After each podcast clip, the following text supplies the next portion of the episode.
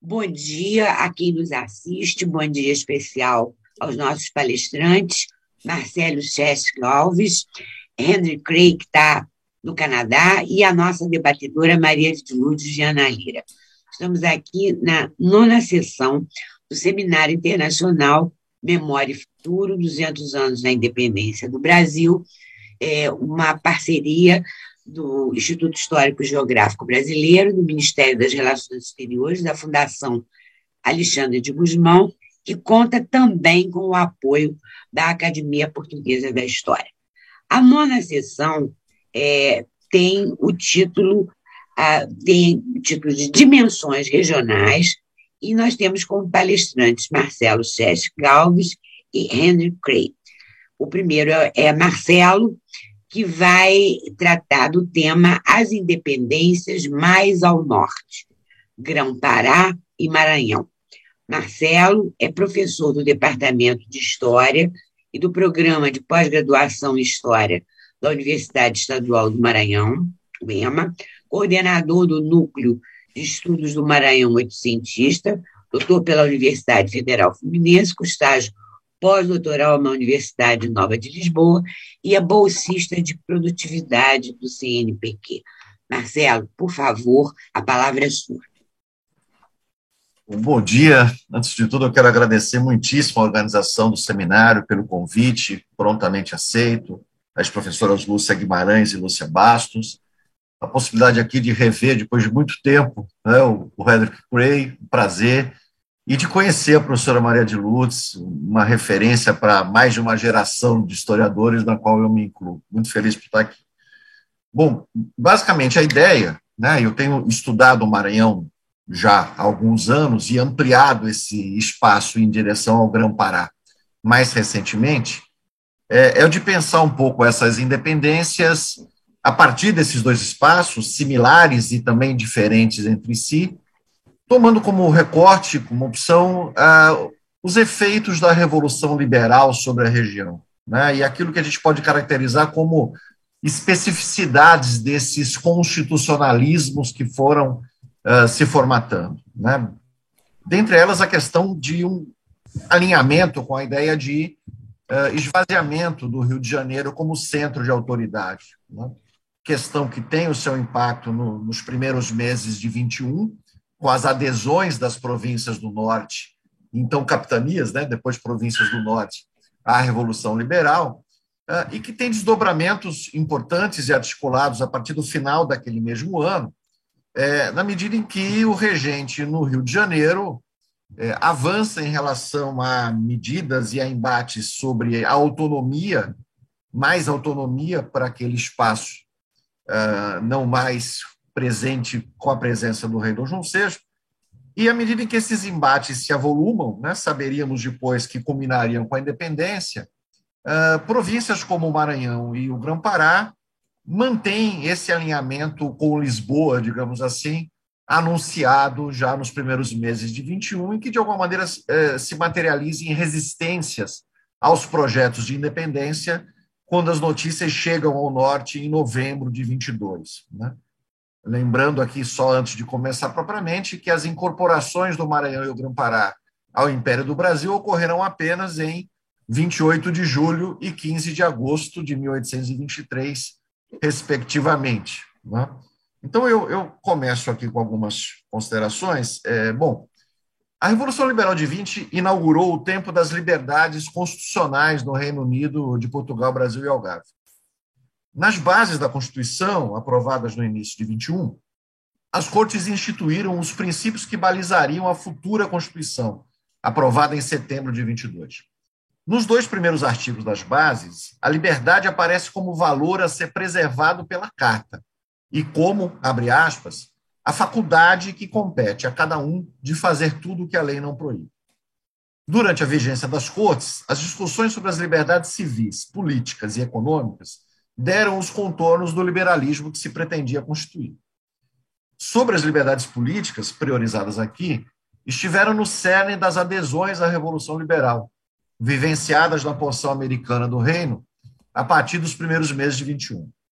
Evidentemente, tais liberdades foram lidas a partir da heterogeneidade dos dissensos locais e de um conjunto de expectativas das mais diversas, formatadas a partir da especificidade da experiência colonial, vivenciada em cada peça do mosaico, né, como nos ensinaram Steven Jackson e o João Paulo Pimenta, desse território português da América. É, para os limites dessa conversa de hoje, as liberdades constitucionais serão tomadas como um fio condutor para o desenvolvimento da ideia de que a independência, pensada como separação total, as anulariam. Para tanto, exploro inicialmente o que caracterizo como especificidades dos constitucionalismos vivenciados no Maranhão e no Grão-Pará, e que guardam diferenças e similitudes entre si, em diálogo com um movimento mais amplo de produção e circulação de literatura constitucional, viabilizado pela Revolução Liberal. Na sequência, identifico deslocamentos desses constitucionalismos, derivados das tensões provocadas pelas notícias que chegavam do Rio de Janeiro sobre demandas relacionadas à maior autonomia daquele centro de autoridade no âmbito do Reino Unido português e que foram, sabemos, transformadas depois em projeto de dependência, em ideia de dependência que abrangia todo o território então português da América. A resistência a esse projeto é aqui pensada a partir de inúmeras articulações estabelecidas entre as duas províncias no horizonte, importante, eu considero o conjunto de interesses econômicos e políticos que balizaram um constitucionalismo matizado, mais ambientado em um espaço luso brasileiro, avesso à hipótese da independência como sinônimo de separação total em relação a Portugal. Majoritariamente avesso, né? Evidentemente que, eh, na medida em que as tropas, eu vou falar um pouquinho disso, avançam a partir do Ceará e do Piauí em direção ao Maranhão, Uh, existem apoios circunscritos aqui e ali, enfim. Bom, as províncias do norte do Brasil experimentaram as liberdades constitucionais portuguesas em tempo alargado. Dos primeiros meses de 21, momento em que se alinharam ao projeto vintista, de esvaziamento do Rio de Janeiro como centro de autoridade, até meados de 23, né, nos casos da Bahia, Maranhão e Grão-Pará. A Bahia aqui, uh, seguramente na fala do Hendrik Curey quando receberam as notícias do reestabelecimento dos plenos poderes do Dom João em Portugal. Né? Eu me refiro, evidentemente, à revolta de Vila Franca, vitoriosa em maio de 23. Pouco depois, essas mesmas três províncias sucumbiram perante o projeto independentista concebido a partir do Rio de Janeiro. Sucumbiram do ponto de vista da, do estabelecimento do governo português. Tá? Entre janeiro e abril de 21, localidades como Grão-Pará, Bahia, Pernambuco e Maranhão incorporaram-se à Revolução Liberal em um movimento de ruptura, ao menos parcial, de séculos de tradição monárquica.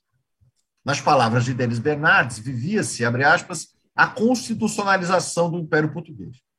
É, cabe reter que alguns personagens que estiveram à frente dos novos governos, formalmente constitucionais, foram impelidos ao movimento por razões que nem sempre estiveram sob o seu controle, como a pressão dos militares pelo aumento dos soldos e dos comerciantes e produtores da praça, que clamavam por melhores condições de exercício de suas atividades. Demanda que incluía a redução da carga de impostos, razão básica né, para que defendessem o regresso do rei a Portugal, e a proteção econômica de produtos, agentes e embarcações portugueses. Tais condições e certa adaptação aos novos tempos explicam a presença de figuras como Bernardo da Silveira Pinto da Fonseca e José Maria de Moura, entre os constitucionais de agora. Ambos militares construíram suas carreiras em meio construíram suas carreiras em meio às lutas contra os franceses em Portugal. Na América, ocuparam posições de mando. O general Pina Fonseca governou o Maranhão entre 19 e 22 e conduziu o processo de adesão à Revolução Liberal em abril de 21, mantendo-se à frente do governo. O brigadeiro Moura assumiu o governo de armas de Pernambuco em 1821 e no ano seguinte ocupou o mesmo posto no Grão-Pará e se manteve até a independência em agosto de 23. Ao escrever ao rei, justificando a condução da adesão do Maranhão à Revolução Liberal, Pedro Fonseca alegou ter sido arrastado pelas, abre aspas, poderosas e delicadas circunstâncias em que me vi colocado no dia 6 do corrente abril. Nos dias seguintes, em meio à prisão e posterior deportação daqueles que se opuseram à sua manutenção no governo, Pintura Fonseca providenciou a criação do jornal O Conciliador do Maranhão, tarefa para a qual convocou duas figuras que lhe eram próximas. Manuscrito, a tipografia também sob o seu controle, só seria instalada em novembro, o jornal tratou de deter o curso dos acontecimentos e de formatar uma narrativa sobre o constitucionalismo local que tomava corpo. Local no sentido de guardar especificidade. Né? A liberdade de expressão de imprensa, instituída pelas cortes, ganhava especificidade no Maranhão. Até julho de 23, o conciliador quase que monopolizou a impressão de periódicos na única tipografia da província e que pertencia à tipografia à administração provincial. No Grão-Pará, a atuação de José Maria de Moura também aponta para as nuances das liberdades praticadas em nível provincial. Diferentemente de Pinto Fonseca, Moura permaneceu no cargo até a independência, momento em que foi deposto. Eu lembro, né, o Pinto Fonseca é, era presidente, é, governador da província, enquanto o Moura governador de Armas. Né?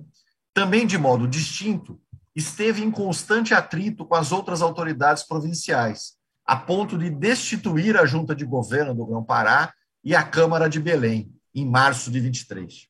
Situação extensiva ao convívio com a imprensa, permeado por ameaças e ordens de prisão ao cônego Batista Campos, redator de O Paraense, uh, e posterior fechamento do jornal, ocorrido no mesmo contexto da destituição da junta e da Câmara. É, só um, um parêntese sobre isso, o jornal paraense ele começa a circular em meados de 22, e essa é uma outra diferença importante também para o Maranhão, trata-se de um empreendimento particular. Né? A, a, a, tipografia ela é instaurada no, no Grão-Pará em, em, maio de 22, uh, ah, pelo tipógrafo da, Daniel Gação de Mello, que vem ao Grão-Pará trazido pelo Felipe Patrone, que é o criador do jornal e responsável pelos seus primeiros números. Portanto, trata-se de um empreendimento particular. Isso dá uma dinâmica a esse início da imprensa no Grão-Pará, diferente daquela vivida no Maranhão. É, se as liberdades em nível provincial guardavam peculiaridades, o movimento mais amplo de impressão de folhetos e jornais permitia uma circulação inédita de literatura constitucional, a evidenciar a diversidade, também de escala, dos dissensos agora publicizados. Papéis com demandas variadas transparecem os inimigos, imaginários ou não, que pulsam nesses registros sob o estigma do despotismo, sempre aspiado aqui, né? encarnado nos antigos governadores, funcionários régios ou em qualquer outro oponente nos debates que se publicizavam. Em termos práticos, tratava-se de disputas por cargos ou contratos. Noutra frente, debatia-se a solução para problemas candentes, como os efeitos dos tratados de 10, né, uma das chaves da Revolução Liberal em Portugal, e, no caso específico do Maranhão, os efeitos do Tratado de 15, né, que são aqueles tratados assinados por Portugal e Inglaterra no âmbito do Congresso de Viena e que proibiram uh, o comércio de escravizados oriundos de portos ao norte da linha do Equador, né, de onde provinha uma grande parte dos escravizados para o Maranhão, num tempo de uma lavoura algodoeira em ascensão, né, com demandas cada vez mais crescentes pós uh, abertura dos portos e que traziam para a cena outras dimensões das liberdades, pensadas em torno do eixo liberdade barra proteção econômica ou da ideia de soberania. Não é o assunto aqui, não é? Mas o vintismo no Maranhão é, insistiu muito na ideia da soberania portuguesa ante os ingleses, né?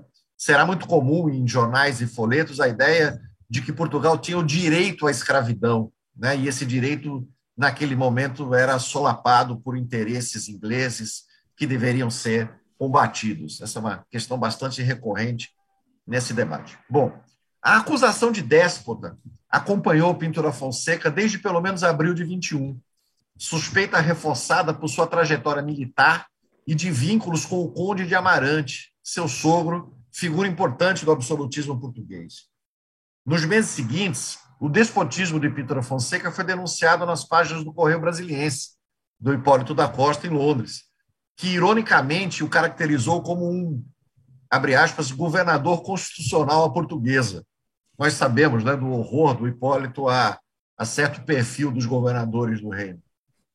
Nas cortes, em outubro de 21, os deputados acataram a acusação que ele fizera à Comissão de Ultramar de, abre aspas, atribuir a si o poder judiciário, soltar uns e exterminar outros, sem que estes fossem ouvidos em sua defesa. E, a, e as, as cortes impuseram ao Pinto Fonseca uma advertência. De volta a Portugal, Pinto Fonseca foi pessoalmente às cortes, segundo o registro em ata, para reiterar o seu amor à pátria e adesão ao sistema constitucional. É, uma breve incursão sobre a trajetória do personagem, após o regresso a Portugal, pode materializar as suspeitas de despotismo que recaíam sobre ele.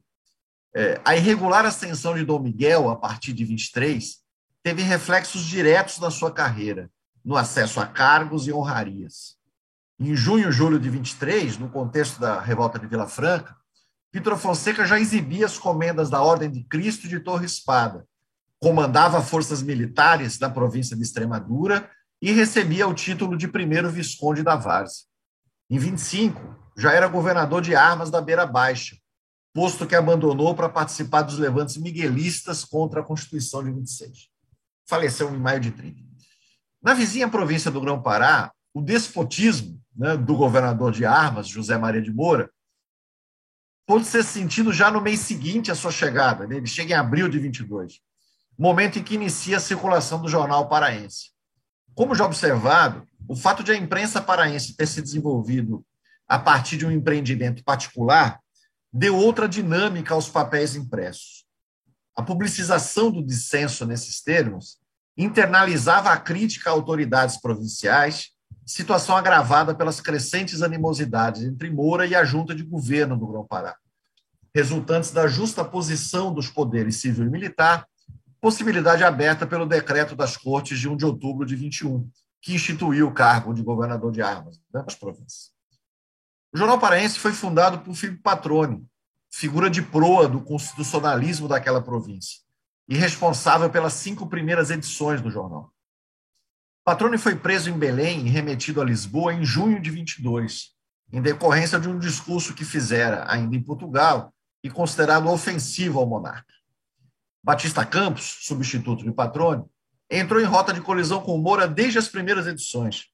Entre junho de 22 e março de 23, momento de fechamento do jornal, foi preso duas vezes, acusado de desmoralizar as corporações militares da província em conluio com a junta de governo e de conspirar pela independência, acusação que tomaria corpo a partir das notícias sobre a separação total de partes do território.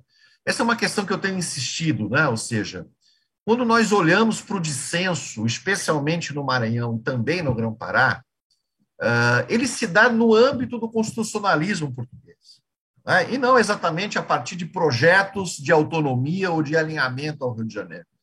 Evidentemente, na medida em que as notícias sobre a independência chegam ao norte, os inimigos de antes se tornam agora, ou são acusados agora, de serem independentistas. É? Mas, de um modo geral, essas disputas elas estão e se dão no âmbito do constitucionalismo. Quer dizer, não se trata de pensar favoráveis ou contrários à independência, mesmo no momento avançado dessa discussão. É? Então, tem uma retórica que é acionada a partir eu diria, de março de 23, né, em que nós começamos a, a, vislumbrar no debate a acusação de independentismo, especialmente voltada contra aqueles no Maranhão não ocupantes de cargos, e no caso do Pará, daqueles que uh, se organizaram em torno da junta de governo de ano. Bom, tais embates, não detalhados aqui, incluíram ordens das cortes para que Moura regressasse a Portugal no final de 22 situação politicamente contornada pelo brigadeiro. A seu favor, talvez tenha pesado o fato de, em dezembro, terem chegado a Lisboa as notícias sobre a independência no Rio de Janeiro. Era preciso resistir ao despotismo, né, em outros termos agora, daqueles que se opunham à ordem constitucional e, por isso, legítima, emanada das cortes portuguesas. Tal despotismo tomara corpo já no início de 22, e era resultante das resistências do Rio de Janeiro a um conjunto de decisões das cortes, situados nos meses finais de 21. Agora, a retórica das liberdades constitucionais opunha-se à crescente autonomia do Rio, despótica por ser anticonstitucional. Eu estou insistindo no despotismo aqui, sempre entre aspas, né, porque essa é a, a acusação mais recorrente. Se no, no, no ambiente de 21 déspotas eram os inimigos no âmbito do Reino Unido português, a partir das notícias do Rio de Janeiro, déspotas são os alinhados ao Rio de Janeiro. Né? Então há um, há um deslocamento no, no uso que é importante ser captado. Em fevereiro de 23, o folheto Sentinela Constitucional Baiense, impresso na Bahia, alertava para os males que vinham do Rio de Janeiro e que se refletiam na Bahia, por exemplo, nos tumultos vividos na cidade de Salvador, em consequência da posse do brigadeiro Inácio Luiz Madeira. E nominava, e nominava, em exercício de conjetura política, as províncias que poderiam exigir os mesmos direitos do Rio como centro da reunião do Reino do Brasil. Maranhão, Pará, Piauí, Ceará, Bahia, enfim. Em histórico iniciado com a transferência da corte, o autor do folheto, talvez Silva Maia, redator do Semanário Cívico, talvez, o autor questionou os benefícios advindos da instalação daquele centro de autoridade e denunciou a degradação e a miséria pública em que se encontrava quando recebeu a notícia da regeneração em Portugal. Desde então, segundo o redator, o poder dos áulicos só teria aumentado, e a arma para a manutenção dos privilégios consistiu em atiçar os antagonismos entre portugueses, europeus e brasileiros. Curiosamente, mas não por acaso, nos meses seguintes o folheto foi reimpresso ou teve extratos reproduzidos no Maranhão e no Grão-Pará. O alerta produzia sentidos similares nesses espaços que viam com preocupação o projeto por mais autonomia do Rio se materializar em medidas como a convocação de um conselho de procuradores, em fevereiro de 22, antecedido pelo simbólico ato conhecido como Dia do Fico, em janeiro de 22.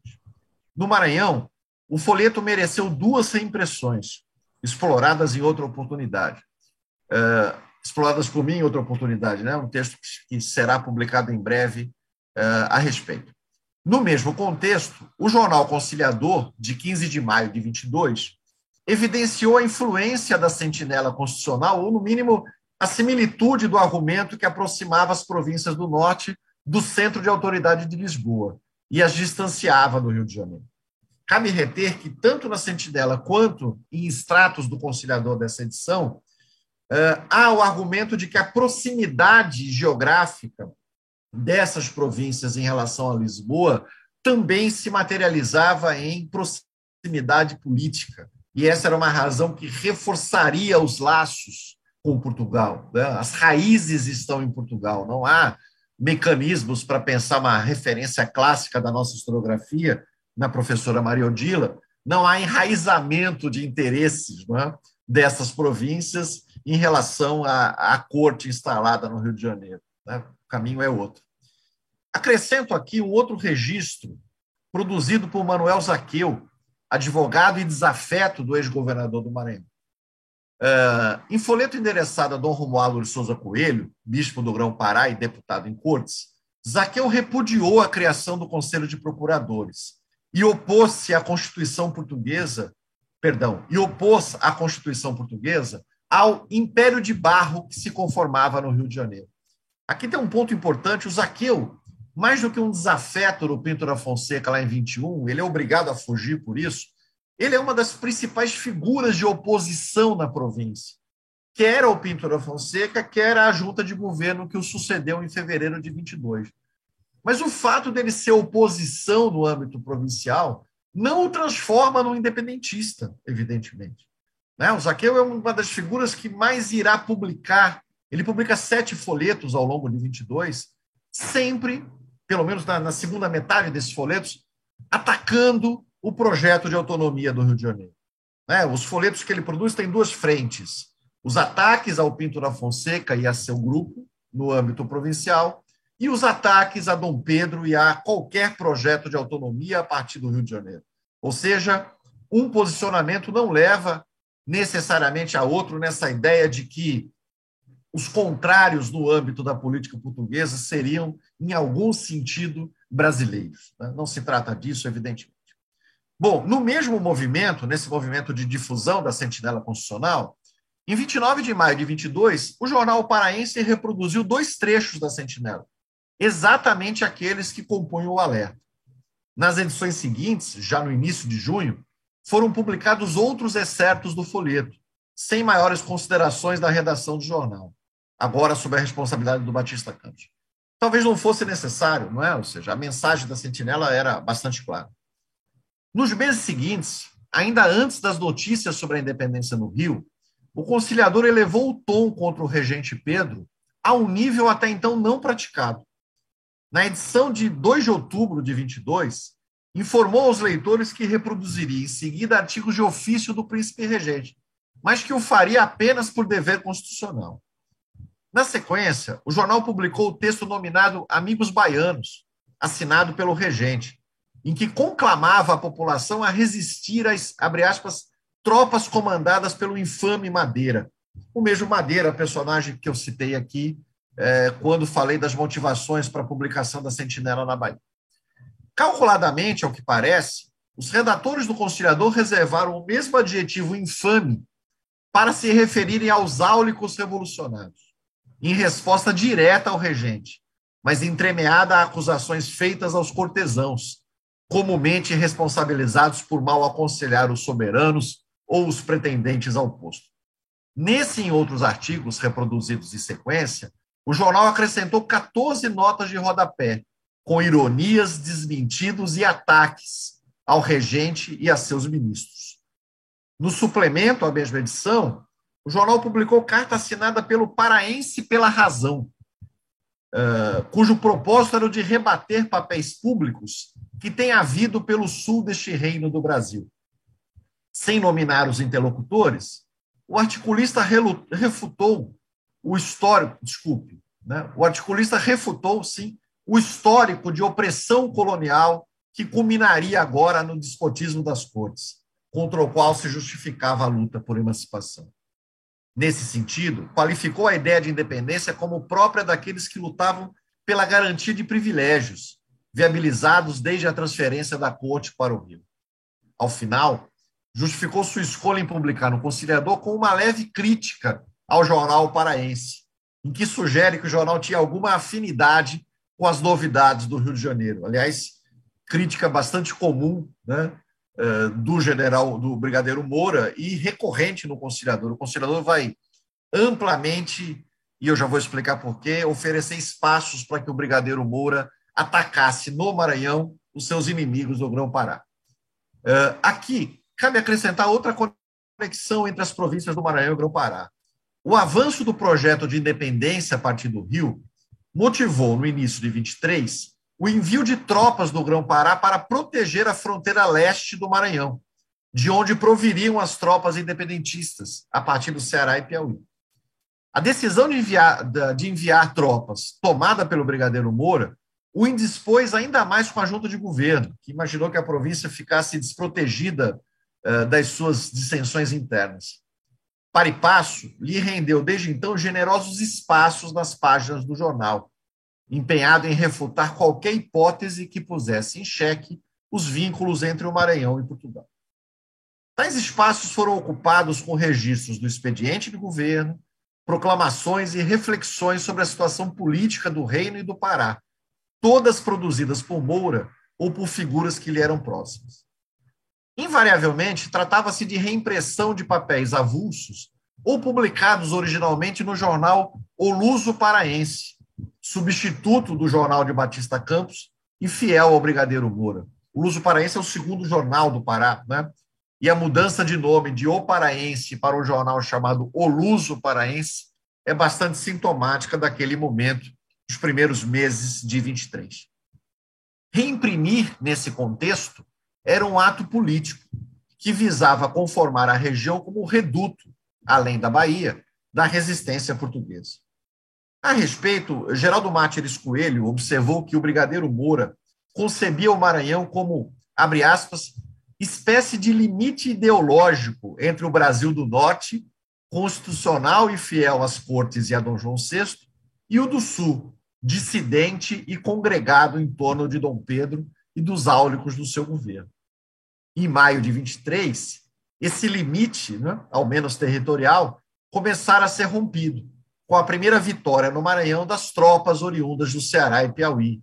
Né, eles tomaram a vila de São Bernardo, no interior da província do Maranhão. Desde então, teve início um gradativo cerco à ilha em que se localiza a cidade de São Luís, com pelo menos duas importantes consequências. A interrupção dos caminhos que levavam o algodão e o arroz para serem exportados na capital. O Maranhão é, durante uh, esse período, na década anterior, junto com Pernambuco, o maior exportador de algodão da América Portuguesa, ao lado de Pernambuco, e já era, desde antes da abertura dos portos, o principal abastecedor de Portugal de arroz, o principal produtor de arroz nessa América. Né? Então, um dos efeitos desse cerco é a interrupção desse fluxo, e o outro é o desabastecimento de carne verde, que chegava à capital pelos mesmos caminhos, por esses mesmos caminhos. Sobre esse segundo efeito, mais uma vez é possível evidenciar as conexões entre as duas províncias. Após solicitação da Junta de Governo do Maranhão, negociantes do Grão-Pará promoveram o abastecimento de carne, como evidenciam correspondências trocadas nos meses de julho e agosto de 23. Essas correspondências são preservadas pelo Arquivo Público do Estado do Pará. Por fim, eu caminho aqui para o final, uma última e derradeira conexão. A chegada da esquadra do Almirante Cochrane na Baía de São Marcos, em São Luís, em 26 de julho, oficializou, dois dias depois, a incorporação do Maranhão ao Império do Brasil. Na sequência, Cochrane deu ordens para que o comandante Griffith se dirigisse ao Grão-Pará, com vistas à incorporação daquela província, ato oficializado em 15 de agosto de 23. Para André Machado, o alinhamento do Grão-Pará ao Rio de Janeiro se deu sob forte influência da nova ordem instituída no Maranhão, o que levou à decisão de não oferecer resistência às forças oriundas do Rio de Janeiro. Ao que parece, o brigadeiro Moura tinha razão. Como assim? Eu termino as minhas considerações por aqui e, e, e na sequência fico à disposição pra, para a conversa. Muito obrigado.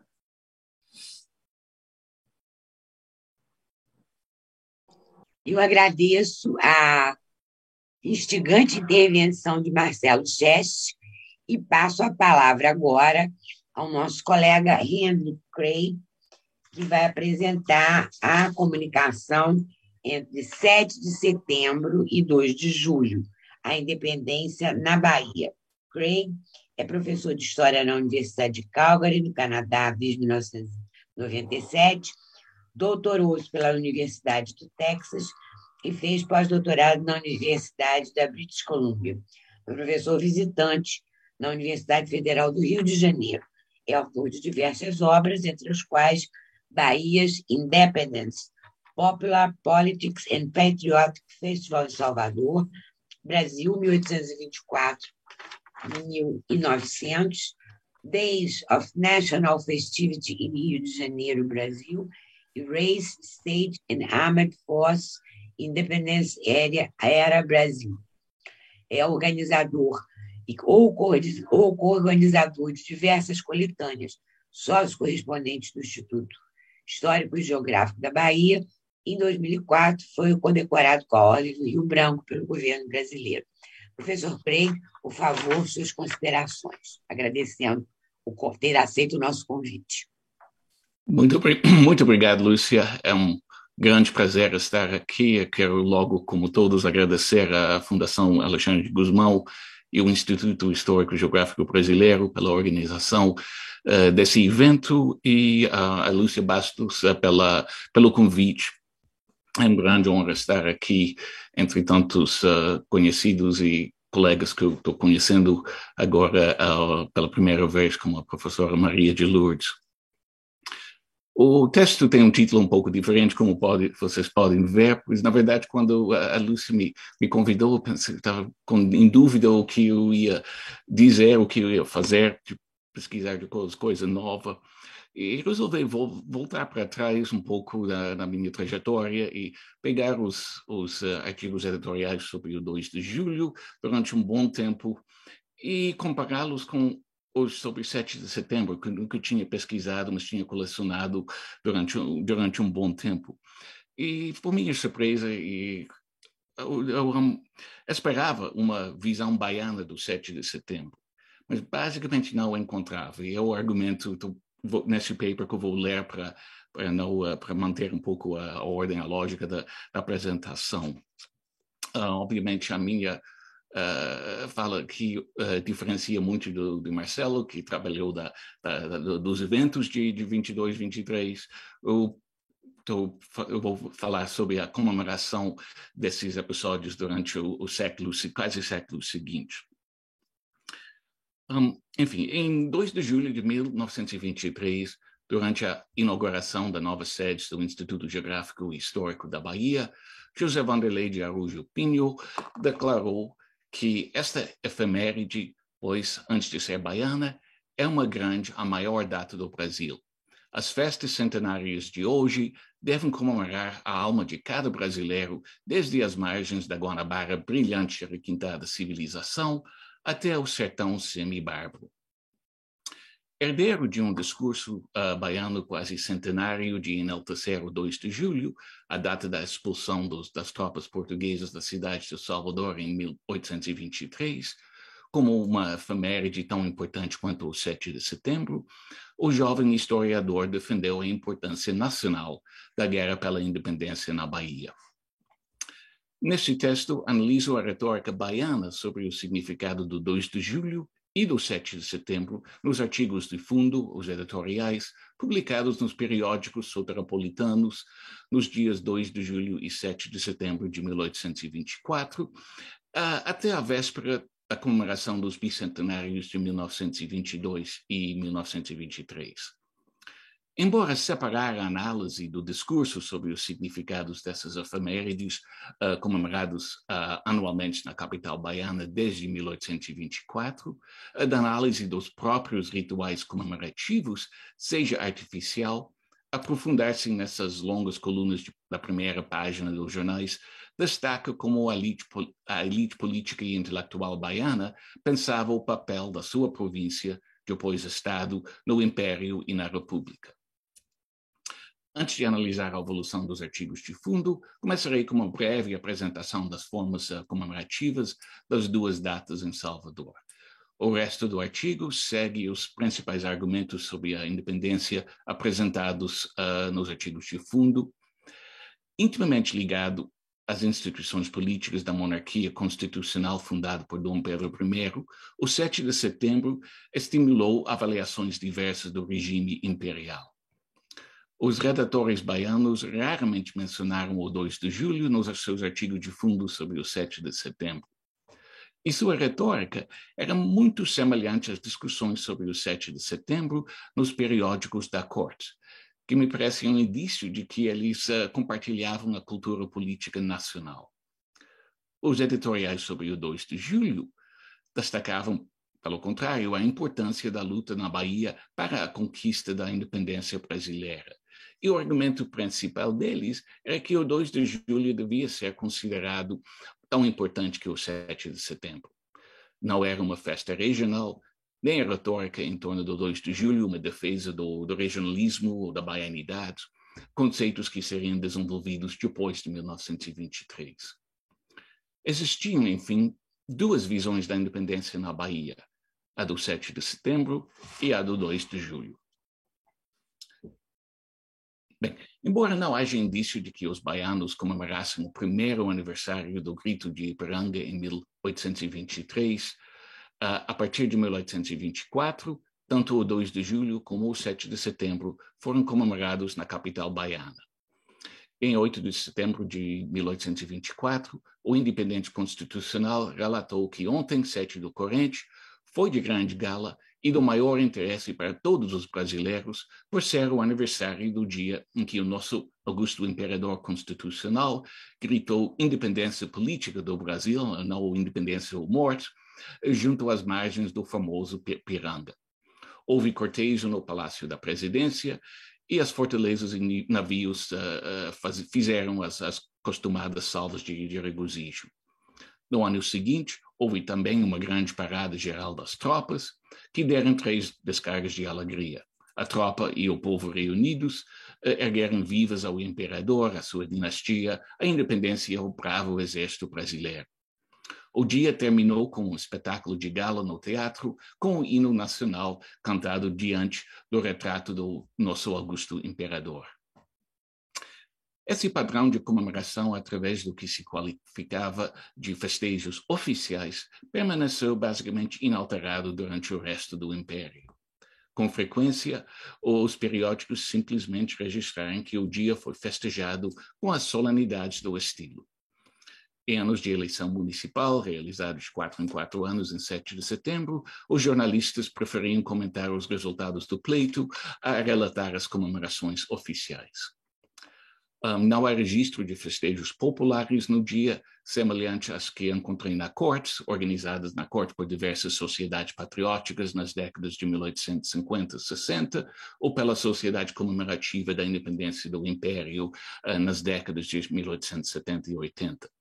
Nem há indícios, mas pode ser por causa de falta de, de, de periódicos para muitos anos, mas não há indícios de, de, manifestações exaltadas, como as registradas na corte no Recife, uh, em 7 de setembro, no final do, do primeiro reinado ou no início da, da regência. O, o 2 de julho foi também comemorado por, um, perdão, por uh, festejos oficiais mas nas décadas de 1820 e 1830, os patriotas baianos inventaram novas tradições que se tornaram populares para festejar a data magna baiana.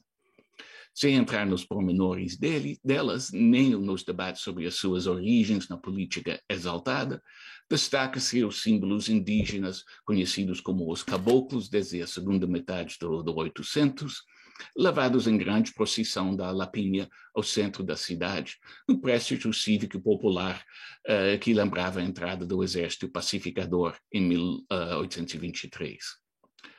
A partir de meados do século XIX, com a marginalização dos exaltados, destacava-se a participação de todas as classes na festa do 2 de julho e apresentava-se o dia como a festa de todos os baianos.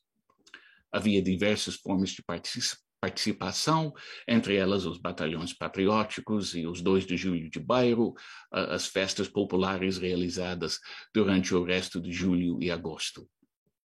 A festa uh, da segunda metade do século XIX ainda preservava elementos da retórica exaltada, como o nunca mais o despotismo regerá nossas ações, do hino a 2 de julho, Uh, e segundo o correspondente do Correio da Tarde, periódico da Corte, em 1857, só quem tenha estado na Bahia no aniversário do, do 2 de julho é que pode bem avaliar o que é ali esta festa e o entusiasmo que excita em todos os corações.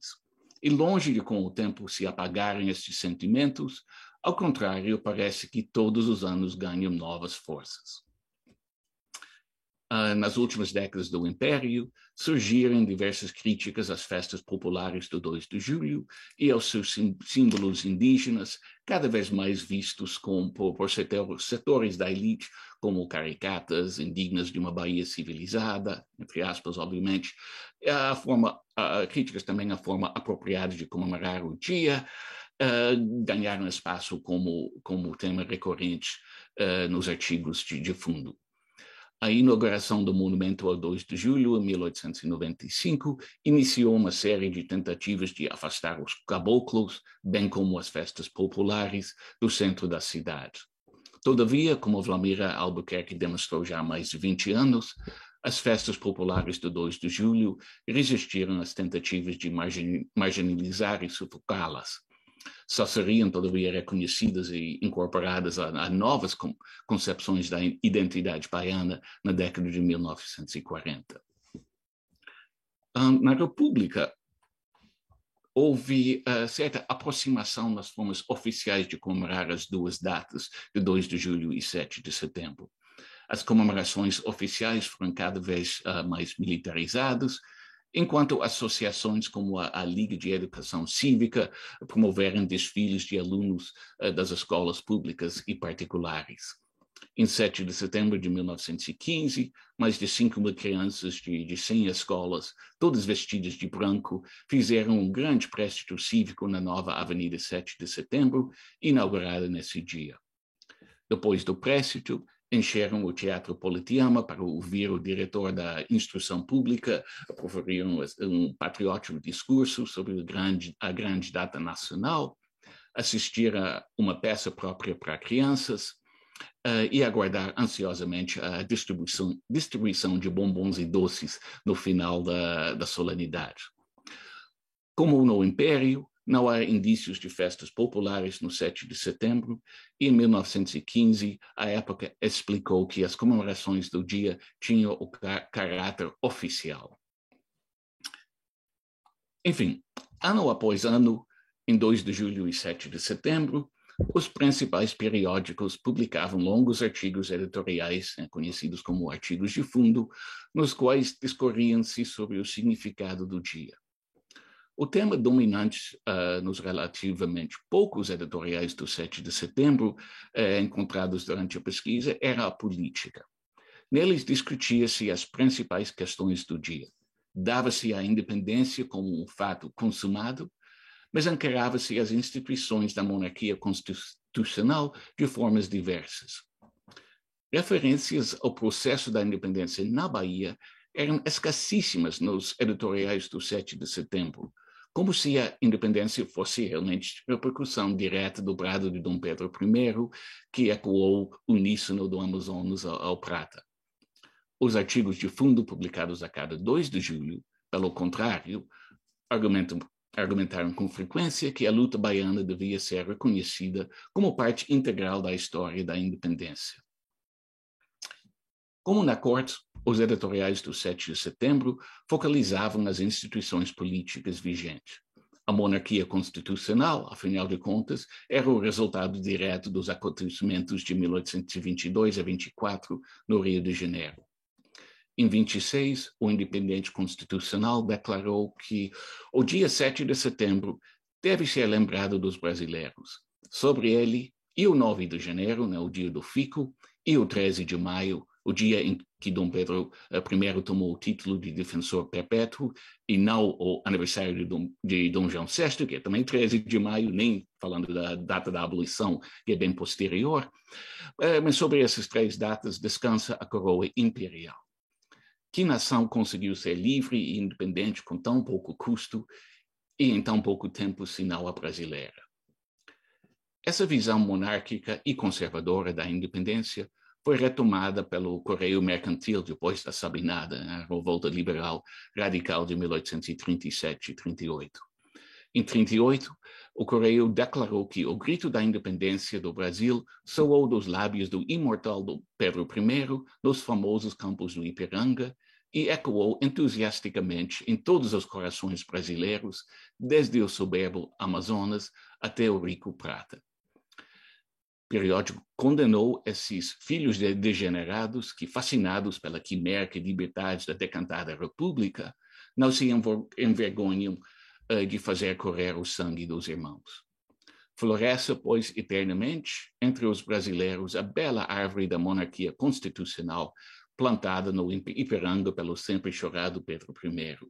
Respeitemos a pessoa do seu augusto filho, o senhor Dom Pedro II, e sejamos obedientes à lei e à Constituição jurada. No seu Guaicuru, o exaltado Domingos Guedes Cabral saudou o dia da independência da pátria, que seria eternamente grato aos brasileiros, que amava o dia do íntimo da alma, porque a cada um de teus aniversários conta o povo um ano mais de progresso que o aproxima ao dia da reorganização e da regeneração da pátria. Como outros exaltados da década de 20 e 30, viu a independência como um processo inacabado, que seria completado por reformas ou por uma revolução. Nesse mesmo ano de 1850, o Século, outro periódico liberal, mas mais moderado, eh, lamentou que a nau do Estado fosse, desde 1822, entregue a maus pilotos ou a egoístas, mas esperava dias melhores com reformas liberais. Não rejeitava a monarquia constitucional, mas desejava que ela fosse um regime verdadeiramente liberal. Nas décadas de 1870 e 80, com a definição dos partidos liberal e conservador, os editoriais do 7 de setembro refletiam cada vez mais a, a orientação política do jornal. Em 1873, o Diário da Bahia, liberal e então oposicionista, lamentou que o sol do 7 de setembro não encontraria nenhum povo livre, livremente constituído no Brasil, pois a tirania da paixão partidária e o poder pessoal sufocavam a nação. Quatro anos mais tarde, o Correio da Bahia, conservador e então governista, saudou o príncipe generoso cujo brado proferido a 7 de setembro foi o verbo da emancipação de um povo. Também assegurou a tranquilidade social, contraste marcante às, às repúblicas vizinhas, e o pacífico progresso nacional. Já em 1878, com os liberais no poder, o Correio lamentou que os brasileiros eram um povo livre somente no ideal do legislador, mas na realidade escravo, e escravo de governos que até nós tiranizam. Condenou a ditadura audaciosa e absoluta do Partido Liberal, mas saudou o 7 de setembro, pois ele, ele recorda-nos a queda de um absolutismo. É natural que façamos luzir no peito a esperança do desaparecimento de outro.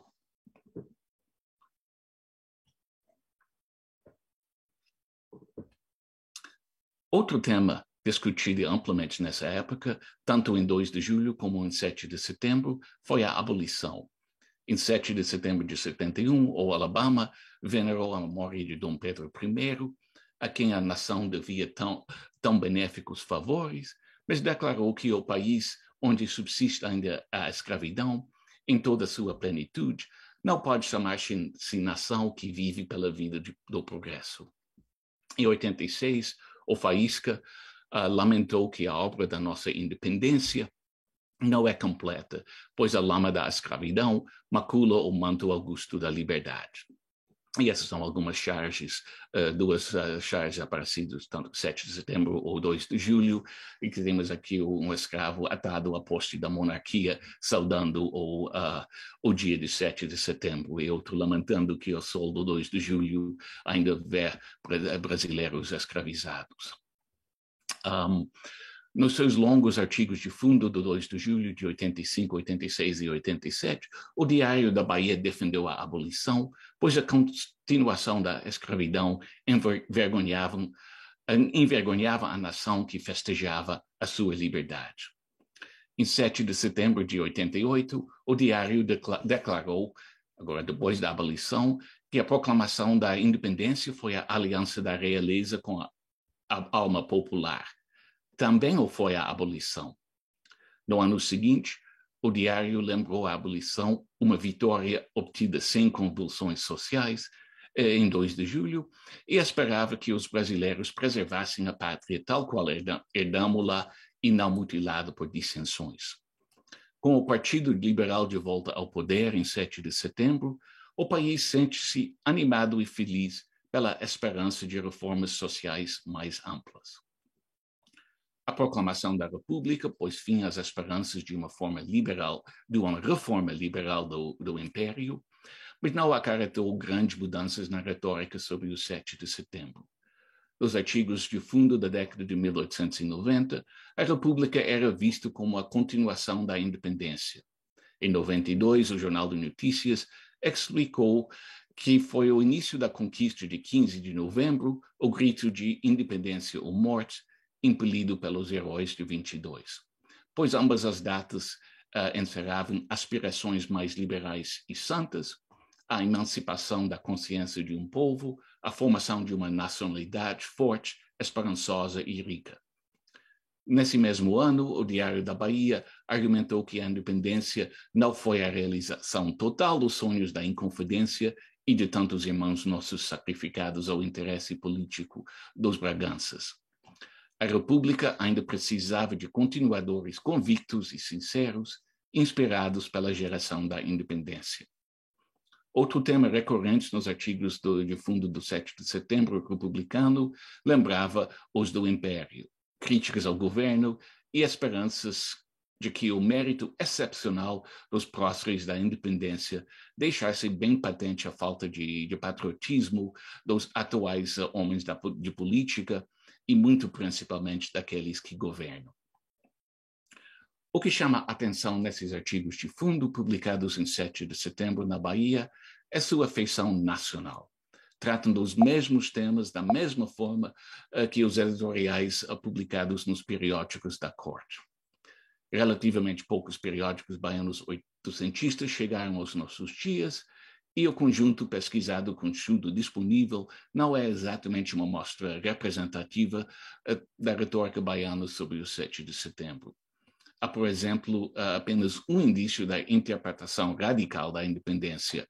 Eh, em 1871, o democrata lamentou o erro fatal dos brasileiros que confiavam em, Dom Pedro I, na esperança de que a independência seria mais fácil sobre sua, sua liderança.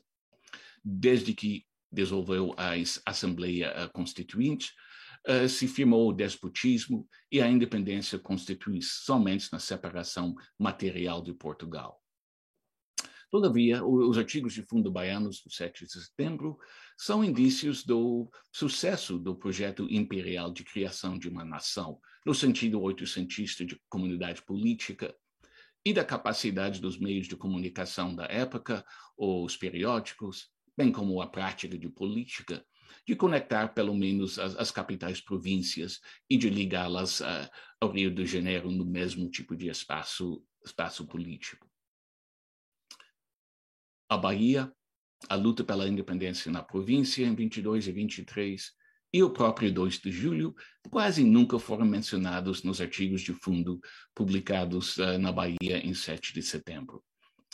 Uma rara exceção ocorreu em 1912, quando a Gazeta de Notícias lembrou que a Bahia era o solo onde mais forte se a luta da nossa independência e mais fraco tem sido o benefício dessa bendita transformação. A ausência do 2 de julho dos artigos de fundo do 7 de setembro é um contraste marcante à forte presença do 7 de setembro nos editoriais do 2 de julho nos quais os redatores baianos sempre refletiam sobre a relação entre a província, o Estado e a nação brasileira. O argumento central era simples. As lutas na Bahia foram parte integral da história da independência e a expulsão das tropas portuguesas da cidade de Salvador foi o complemento essencial ao grito do Ipiranga. Na década de 1840, os redatores baianos ainda lidavam com as origens da comemoração do 2 de julho na política radical e exaltada das décadas de 1820 e 30. O Correio Mercantil, conservador, tendia a subordinar o 2 de julho ao 7 de setembro, e sempre conclamavam aos baianos a permanecerem leais às instituições imperiais. Para o Correio, a legitimidade da luta baiana derivava-se da sua sanção imperial. Outros ainda viam o 2 de julho como um episódio importante apenas para a Bahia. Em 1843, o Comércio publicou um artigo de fundo sobre o 2 de julho sem mencionar o Brasil. No Guaicuru, Cabral argumentou que o 2 de julho foi o dia do triunfo de nosso valor e patriotismo, o dia em que foi uma realidade a independência na pátria. Nesse texto, ele não menciona, mencionou a Bahia, mas sustentou que o 2 de julho pertencia a todos os brasileiros. Na década de 1850, os periódicos baianos de, de, todas as orientações políticas destacavam a importância do 2 de julho para a independência brasileira. O Jornal da Bahia, conservador, declarou em 57 que a efeméride foi um, um dia verdadeiramente nacional.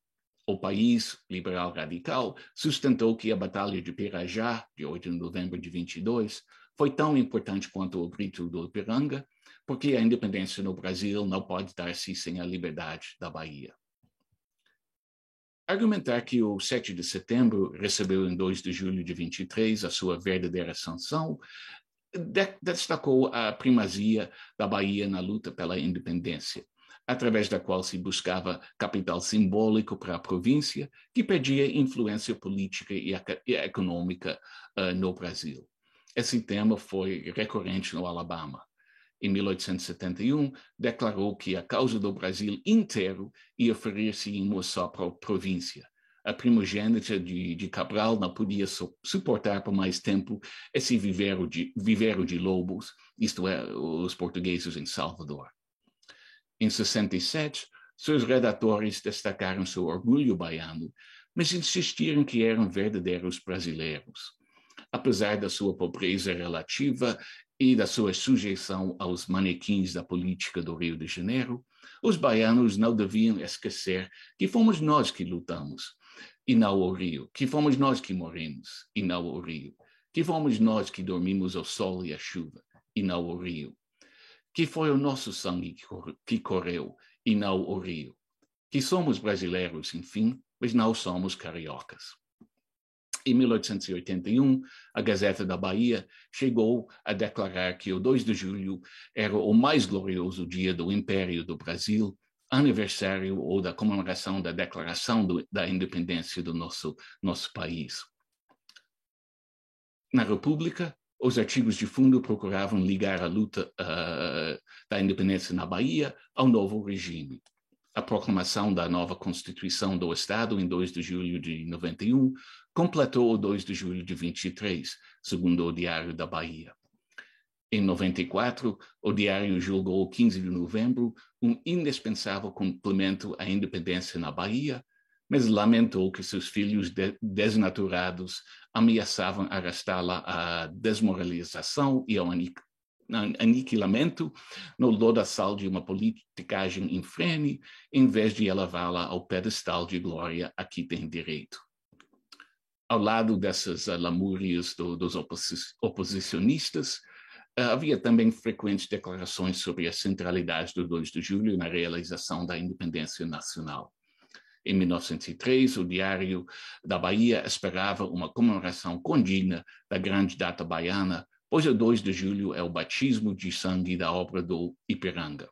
O 7 de setembro seria uma página, quiçá, de adesões, se não tivesse iluminado, perpetuando a, a coragem gigantesca, a bravura sem par, o patriotismo sem jaça dos heróis da Cachoeira, Pirajá e Cabrito. A data 2 de julho não é exclusivamente baiana, explicou a Gazeta do Povo em 1909 é uma data nacional. O grito de independência ou morte erguido nas margens do Ipiranga, por certo, não teria passado de um ímpeto de indignação de Pedro I se no norte do país a colaboração patriótica e firme não houvesse concorrido para a realização dos nobres ideais de liberdade, declara uh, o Diário de Notícias em 1911. O Brasil és tu, proclamou Carlos Chacho, orador oficial da solenidade de 1916. És tu, porque foi selado com sangue dos teus filhos, em Pirajá, o cabrito, o grito do Ipiranga. Bem, jornalistas e oradores não cansavam de bater nessa tecla, buscavam o reconhecimento brasileiro das contribuições baianas à nação, bem como um papel mais prominente para o seu Estado na República. Assim, em 1918, José Gabriel de Lemos Brito explicou na Bahia Ilustrada, uma revista de propaganda baiana publicada no Rio de Janeiro, que sem os esforços da Bahia, a independência teria sido adiada para mais tarde ou custaria ao Brasil rios de sangue. Portanto, a pátria lhe devia gratidão nacional. Em 1911, a Bahia lamentou que a República havia acrescentado o 14 de julho da Revolução Francesa e o 12 de outubro, do descobrimento da América e não do aniversário de Dom Pedro I, a lista de feriados nacionais, esquecendo o 2 de julho, o dia em que nossos augustos avoengos consolidaram a independência da pátria. Propostas para designar o dia 2 de julho feriado nacional foram acompanhados pelos periódicos soteropolitanos, embora não tivessem êxito.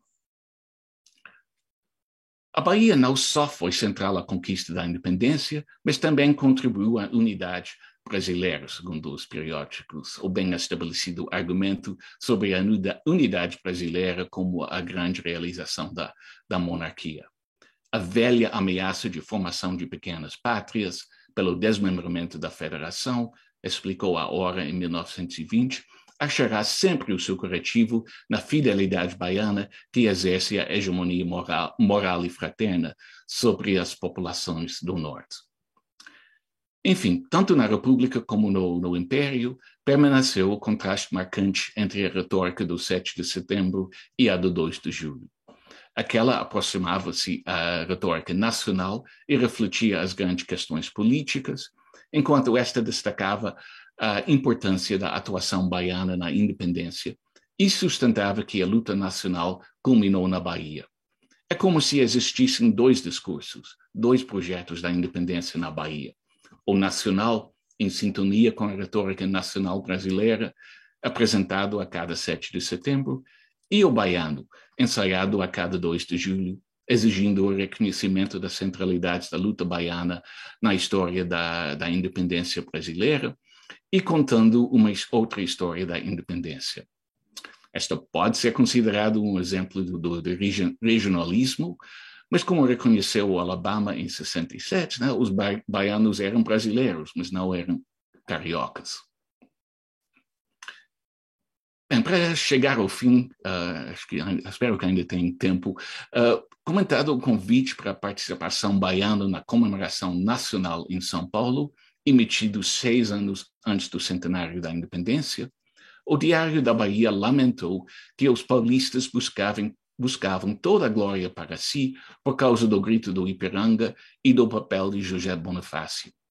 A Bahia era a porção do Brasil onde mais, em verdade, se lutou pela independência, mas com modéstia exagerada, o diário explicou que a Bahia nunca pretendeu fazer do 2 de julho uma data nacional, nem cogita comemorar com o concurso de todo o país o centenário que devemos celebrar intramuros, com certeza, em 2 de julho de 23.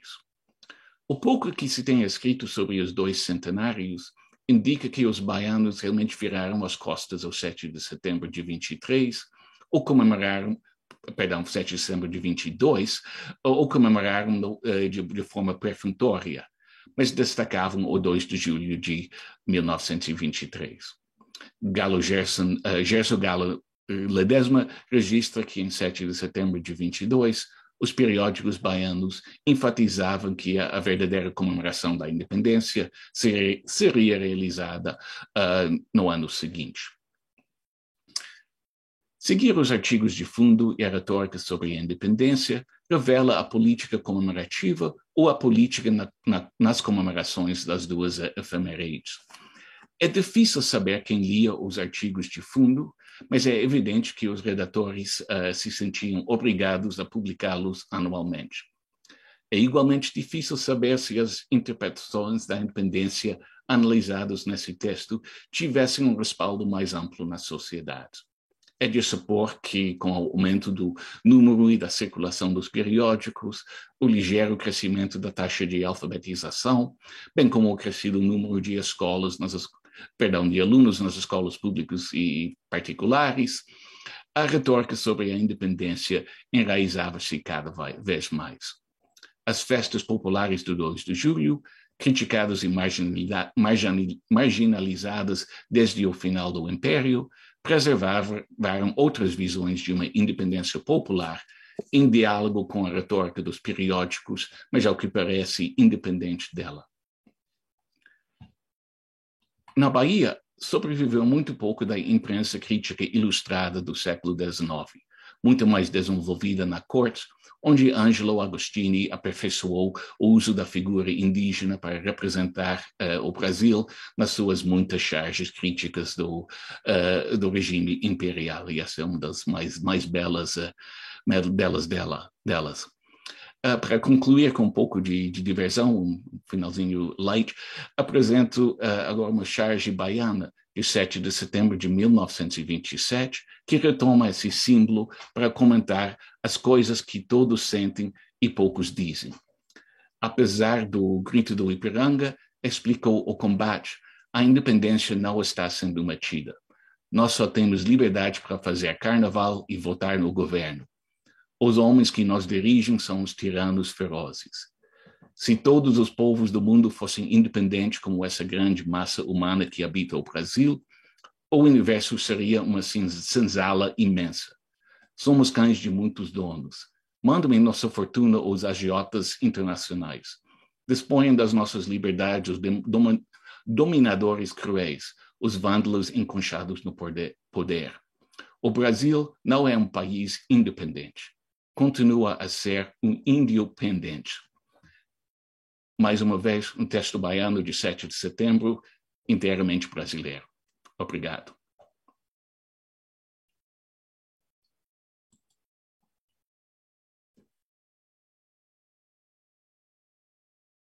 Agradeço ao professor Craig essa comunicação instigante, com esse final mais instigante ainda e tão contemporâneo, e passo a palavra à nossa querida Maria de Lourdes Viana Lira, que é a debatedora da sessão de hoje.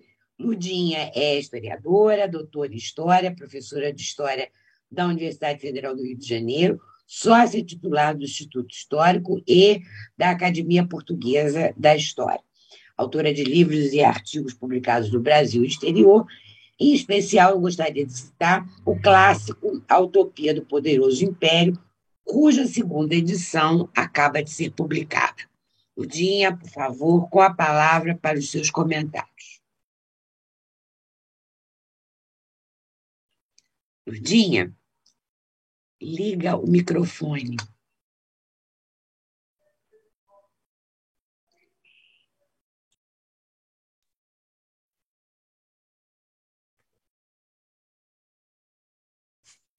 Bom dia a todos. Estão tá me ouvindo?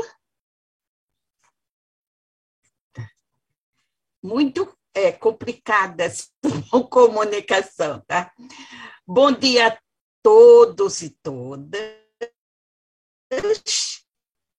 Parabenizo o IHGB e as instituições apoiadoras, a Academia Portuguesa da História e a FUNAG, louvando-as pela iniciativa do seminário e agradeço o convite, expressando minha satisfação pela oportunidade dele participar. Estamos vivendo um momento precioso da retomada de estudos sobre a independência, o tema da independência, cuja celebração bicentenária vem sendo marcada por valiosas reflexões, como as que estão sendo apresentadas, aqui apresentadas. Né? A minha ligação com o tema central em análise é intensa e há muito tempo iniciada através de estudos, pesquisas e reflexões, sempre com atenção focada no estudo dos interesses e reivindicações das províncias, localizadas fora do eixo Rio, Minas, São Paulo, buscando entender com clareza a particularidade do processo de formação do Estado independente, monárquico e imperial do Brasil e, desde então, argumentos sobre a necessidade de ampliar-se o campo de pesquisa e análise sobre as questões específicas dessas províncias distantes da área da sede da monarquia, o Rio de Janeiro e circunvizinhança, para bem entender os condicionamentos do anseio de união nacional que predominou e garantiu a unidade de todas as partes do território da América colonial portuguesa na formação do Estado independente. Assim sendo, acompanhei com enorme satisfação as análises apresentadas agora por Marcelo Cheche, Galvez e Hendrik Krey, o que me leva a aplaudir com entusiasmo os objetos de pesquisa dos dois historiadores. Pela pertinência da reflexão, desviadas do tema consagrado da historiografia tradicional, que centra a análise no projeto político vitorioso ferrenhamente defendido pelos agentes políticos envolvidos nos interesses das províncias centrais, o Rio de Janeiro, Minas Gerais e São Paulo, e no, e no 7 de setembro, a data escolhida como a fundadora do Brasil independente. Um viés de análise que precisa ser explorado, essa é a tecla que eu sempre bati. Um ângulo valioso de estudos nesse momento propício a ser feito, neste momento, para repensar a escrita da memória nacional. Aliás, essa foi a trilha por mim aberta na tese de doutorado defendida em meados da década de 1980, ao analisar a questão da centralização do poder político, econômico e administrativo do Brasil imperial e os movimentos de reação provincial, tomando como referência o posicionamento da província de Pernambuco, o exemplo mais representativo da existência de um outro projeto de Estado independente, tema depois bem analisado por Evaldo, pelo diplomata historiador Evaldo Cabral de Melo, no livro A Outra Independência. Também foquei a atenção nos cenário da discussão constitucional acalentado de união de todas as partes do Brasil, cuja análise a utopia do poderoso império referenciada pela Lúcia sempre entendendo que a particularidade do processo de formação do Estado Imperial do Brasil se impõe como uma questão pontual quanto aos questionamentos do tempo presente, ou seja, a permanência de uma estrutura de poder fortemente centralizador e, portanto, conservador e socialmente restritivo, característica marcante da política governamental brasileira até os nossos dias. Portanto, merece louvor os estudos aqui apresentados. O do professor Marcelo, que analisa a dinâmica específica das províncias do Grão-Pará e Maranhão, destacando com propriedade a questão das relações interprovinciais em disputa, um tema ainda pouco abordado e de importância inconteste ao avanço das reflexões em pauta. Enquanto o professor Hendrick centra a atenção na província da Bahia, e analisa a comemoração de uma outra data de independência, o 2 de julho, argumentando que a dimensão regional deve ser considerada como uma forma diversa de celebração, uma manifestação de pertencimento dos baianos à nação brasileira. O que me remete aos meus estudos a questão do ideal de unidade. Apenas lamento não ter recebido com antecedência os textos referentes, nem conhecer outras obras dos dois grandes historiadores, para fazer uma apreciação mais apurada sobre a importância do que foi aqui apresentado.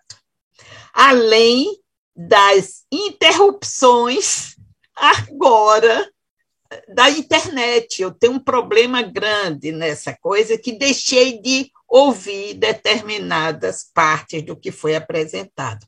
Mas o que não me pede de reconhecer a validade da escolha dos objetos de estudo de ambos e os incentivar a continuarem na mesma direção, e pela qualidade do que foi apresentado, restam-me apenas algumas é, palavras. Ao professor Marcelo continuar dedicado ao aprofundamento do estudo sobre a área norte, no contexto do Brasil colonial, e sobre o posicionamento pelas províncias locais assumidos na época, por ser esse um tema ainda pouco explorado na nossa historiografia.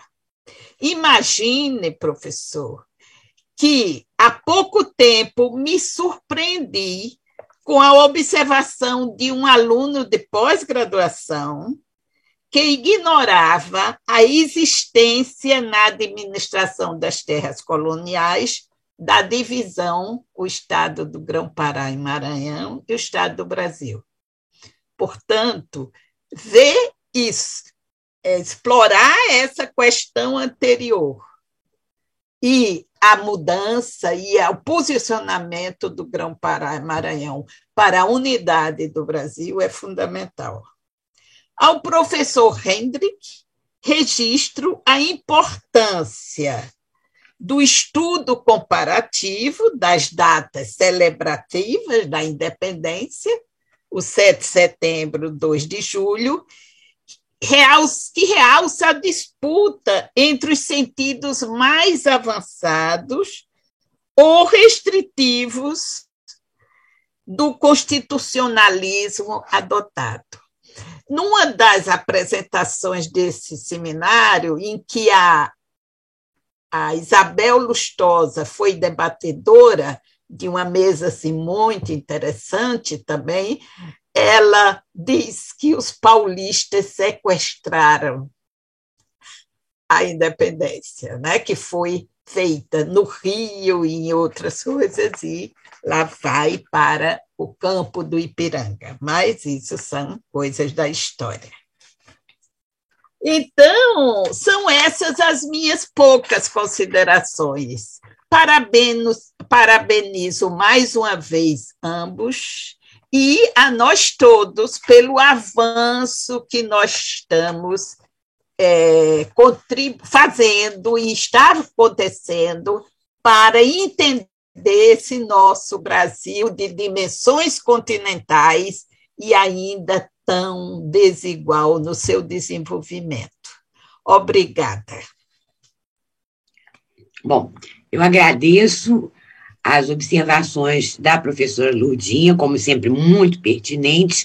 E antes de passar a palavra aos dois palestrantes para responderem, enfim, para comentarem o que a debatedora apresentou, aparece aqui uma pergunta no chat que foi feita pelo André Heráclio Rego, é, que à tarde vai ser o debatedor do, do último, da última sessão. Ele diz: uma pergunta para os dois conferencistas, provavelmente vocês devem ter visto no chat. Há uma lei pouco conhecida que estabelece o 2 de julho como data nacional ao lado do 7 de setembro, pois marcaria a expulsão final de tropas estrangeiras do território nacional, que constituiria a afirmação final da soberania nacional. Ora, isso não, não corresponde à realidade se considerarmos que ainda havia tropas portuguesas no Maranhão. Não seria o caso de modificar a lei para estabelecer também a independência do Maranhão como data nacional? Bom, essa é a provocação que André Heráclio deixa para nós. E eu passo a palavra. Qual dos dois, Marcelo ou Hendrick, prefere começar? Acho que posso começar é, para falar não. do geral e o Hendrick, né, nitidamente aí em relação à Bahia. É, bom, tem essa, essas disputas por memória, né, se nós formos pensar uma, datações para esse período, quer dizer, o, próprio 28 de julho se, se convenciona pensar como a data da incorporação, porque é a data da Câmara Geral que se reúne em São Luís, né? Mas, a rigor, a última província, o último espaço do Maranhão a aderir à independência é a Vila de Caxias, um pouquinho depois, no início de agosto. Né? A Vila de Caxias concentrava contingentes importantes é, das tropas portuguesas expulsas do Piauí. Né? O Fidier é, concentrou muito de suas tropas na, na Vila de Caxias. Para o caso do, do Grão-Pará, tem a curiosidade entre o 13 e o 15 de agosto, né? uma discussão importante sobre isso e ao que remete na historiografia local. O Cleodir Moraes tem uma dissertação importante sobre os dois sesquicentenários do Pará, né? A forma como as questões em 72 e 73 foram acionadas em relação a essas datas. E lembrando a Cisplatina ainda, né, no final de no final de 23 e início de 24. Agora, em relação ao Maranhão, tem um ponto que eu, eu sustento na tese, que saiu publicada já há alguns anos, ah, embora eu não enverede pela questão das comemorações, eu dizia ao Cray aqui um pouco antes de começarmos que essa tem sido uma frente aberta por mim mais recentemente. Tem uma coisa que eu sustento na tese que é uma espécie de constrangimento da historiografia do Maranhão em tocar na questão da independência, um tema, isso no 800, né? Um tema com apelo nacional tão evidente, porque isso implicaria, para aquele momento, explicar o atraso. Né?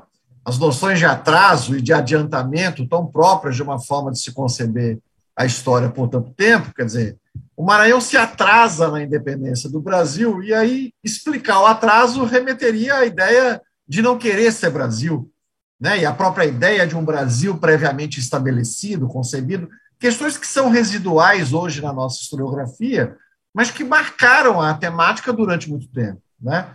Quando nós olhamos para o Sesc Centenário, por exemplo, em 72, eu tive a oportunidade de, de, de fazer uma pesquisa que será publicada em breve sobre os bastidores da reedição de um livro, é, cartas trocadas entre autoridades sobre a reedição de um livro sobre a independência do Maranhão em 1972, ah, em que se discute o seguinte: olha, o Maranhão não publicou, não produziu nada sobre a independência na sua historiografia. Né? Tanto é que a opção, isso em 72, tanto é que a opção vai ser reeditar o Luiz Antônio Vieira da Silva, que tinha publicado em 1862. Né? Passados 110 anos, não havia mais nada.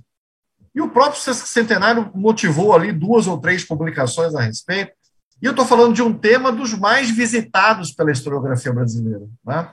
Então, há uma certa. Então, a própria ideia do 28 de julho, da, da exaltação do 28 de julho como uma data comemorativa, constrange nesse sentido. Né? Dizer, a, a, os nossos grupos se, se, se abrigaram muito mais no 7 de setembro como forma de apagamento desse 28 de julho do que a exaltação ao 2 de julho que o Cray estuda na Bahia. Né? São, são processos de produção da memória bastante distintos por razões ainda pouco, pouco explicáveis. Né? Então, basicamente é isso.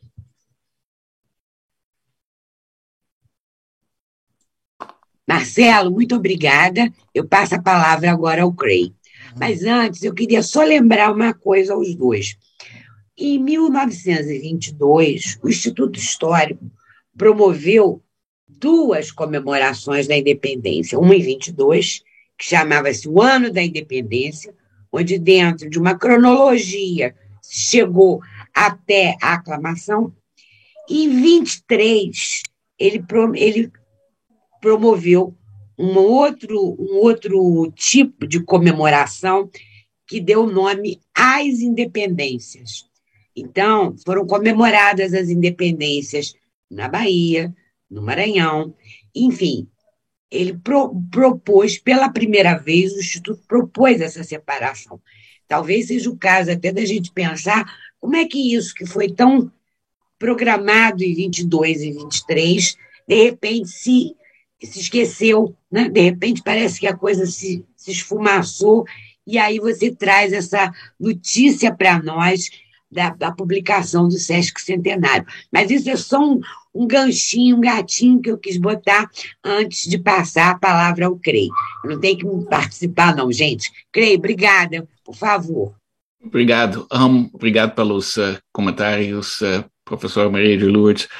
Um, bem, não foi bem uma foram bem perguntas que eu não sei bem como como uh, ampliar a discussão, mas eu concordo inteiramente com o que Marcelo acabou de dizer que os processos e a construção da memória dos processos um, eh, seriam bem diferentes na Bahia uh, do que no, no Maranhão. Embora, aliás, eu me, me lembro agora que informação que te passei, que foi em 1831 que o 2 de julho e o 28 de julho foram designados dias de festividades nacional nos respectivos províncias. Uh, então é, é interessante o esforço nacional uh, do par parlamento do, do, do, governo da regência de, de, um, de destacar as, as, as contribuições das províncias à independência. Um, me lembro a intervenção da, da Isabel sobre uh, o sequestro da independência pelos, uh, pelos paulistas, que foi realmente uma coisa bastante criticada na Bahia pelos baianos. Um, uh, me lembro de, de Brasil Amaral reclama em vários livros e outros textos sobre a, a, a, a dominação paulista da, da comemoração da, da independência em, em 20, 22, a, a construção da, daquele monumento do Ipiranga, e há um grande debate na Bahia que eu não coloquei aqui, mas eu tenho outro texto uh, sobre a, a, a forma de representar a Bahia uh, nesse monumento. Parece que todas as províncias ou os institutos históricos em todas as províncias foram consultados para um, apresentar propostas de como representar a Bahia e a questão era se a Bahia seria representada como o o caboclo, o indígena, ou se representado por uma mulher, que mulher que, que feição, de, de, de que cor, de que uh, aparência, e é uma longa discussão, e inclusive bastante defensores. O interessante é que bastante gente defendeu a inclusão do, do caboclo de símbolo indígena, embora o que uh, prevaleceu foi uma mulher e a mulher branca europeia, de, etc., etc., de, de feição. Um, é, feição europeia para destacar a visão de que, que muitos uh, da elite queriam uh, da Bahia. Um, Confesso que eu ainda não avancei muito na pesquisa sobre a época do próprio centenário, por isso que eu terminei o paper um pouco antes realmente do, do, do, uh, do centenário, e acho que tem ainda muito para pesquisar. O grande problema é o volume e a quantidade de, de documentação sobre o centenário. Eu fotografei um monte de documentos no Arquivo Nacional alguns anos para trás, ainda não tive tempo de dar uma olhada, um, e os periódicos baianos também discutem amplamente uh, o, tanto o centenário da, do 2 de julho como uh, o do, do 7 de setembro. Um, eu queria destacar uma coisa que, uh, que talvez seja um pouco um, desconhecido ou uh, um pouco coisa importante que de vez em quando em eventos sobre a, a, independência esses eventos que hoje em dia tem, parece que tem todas as semanas tem outro evento um, mas eu ouvi falar algumas vezes né, que o 7 de setembro não tinha importância no Império, que não foi comemorado muito, e realmente eu acho que a evidência que eu tenho para a Bahia, que realmente foi comemorado logo do início, depois da, da independência, eu fiquei até de certa forma surpreso pela importância dada pelo independente constitucional ao 7 de setembro. Um, pelo contrário, outro periódico publicado nesse mesmo ano, O Grito da Razão, não menciona sequer o 7 de setembro nem a comemoração, embora discute a comemoração do 2 de julho. Então é uma questão difícil, às vezes, de, de, eh, de, de saber direito o significado desses, eh, dessas comemorações, mas o 7 de setembro é comemorado logo a partir de 1823, no Rio de Janeiro, Assembleia Constituinte eh, uh, destaca a importância desse dia e continua com significados bastante diferentes. É interessante é o, a entrada dos exaltados na comemoração no final da década de, de 20, início da década de, de 30. Um, Quanto à pergunta de André Heráclio, é, é bem, um, acho que como, como estrangeiro não, não, não, me julgo qualificado de dizer como os brasileiros devem comemorar as, as, as, a sua independência. Eu fico, fico na análise da questão e não vou fazer a recomendação uh, em, em resposta a essa, essa pergunta, que é bastante instigante, porque remete à questão de como uh, esses, essas datas, essas efemérides são construídas, como são construídas como, uh, com sua importância uh, política atual, ou no, na época em que são, são inventados como, como assim, datas simbólicos com, com significados sempre contestados e sempre discutidos. Acho que é isso mesmo. Maria, eu quer, parece que quer responder. Eu quero. Maria eu, gostaria, por favor. Eu, eu gostaria de complementar essa questão. Realmente, a colocação do André é, levou a discussão para a questão da data. E não sei se o professor Cray conhece um artigo que eu escrevi sobre a construção do 7 de setembro, que não foi imediatamente em 23, lembra que em 23, na abertura dos trabalhos da Assembleia Constituinte, o Dom Pedro se refere ao grito, ao momento do Ipiranga. Só que toda data a data oficial que marca a heráldica, os hinos, o início do Estado é 12 de outubro. Só na, em 1825, com a questão da, da, do reconhecimento da independência, que a questão do império é colocada e a a, a cena ou a mensagem, o simbolismo de que o povo é, é, é, proclamou o imperador, quer dizer, é aceito pelo povo o título de imperador, é que a coisa muda e vem toda uma descrição do imperador forte, porque ele já estava enfraquecido com o fechamento da Assembleia Constituinte com a Confederação do Equador, que também foi uma, um resultado maléfico a figura do imperador, e que se começa a construir a data do 7 de setembro. Está bem explicado ali, uma pesquisa é, minuciosa.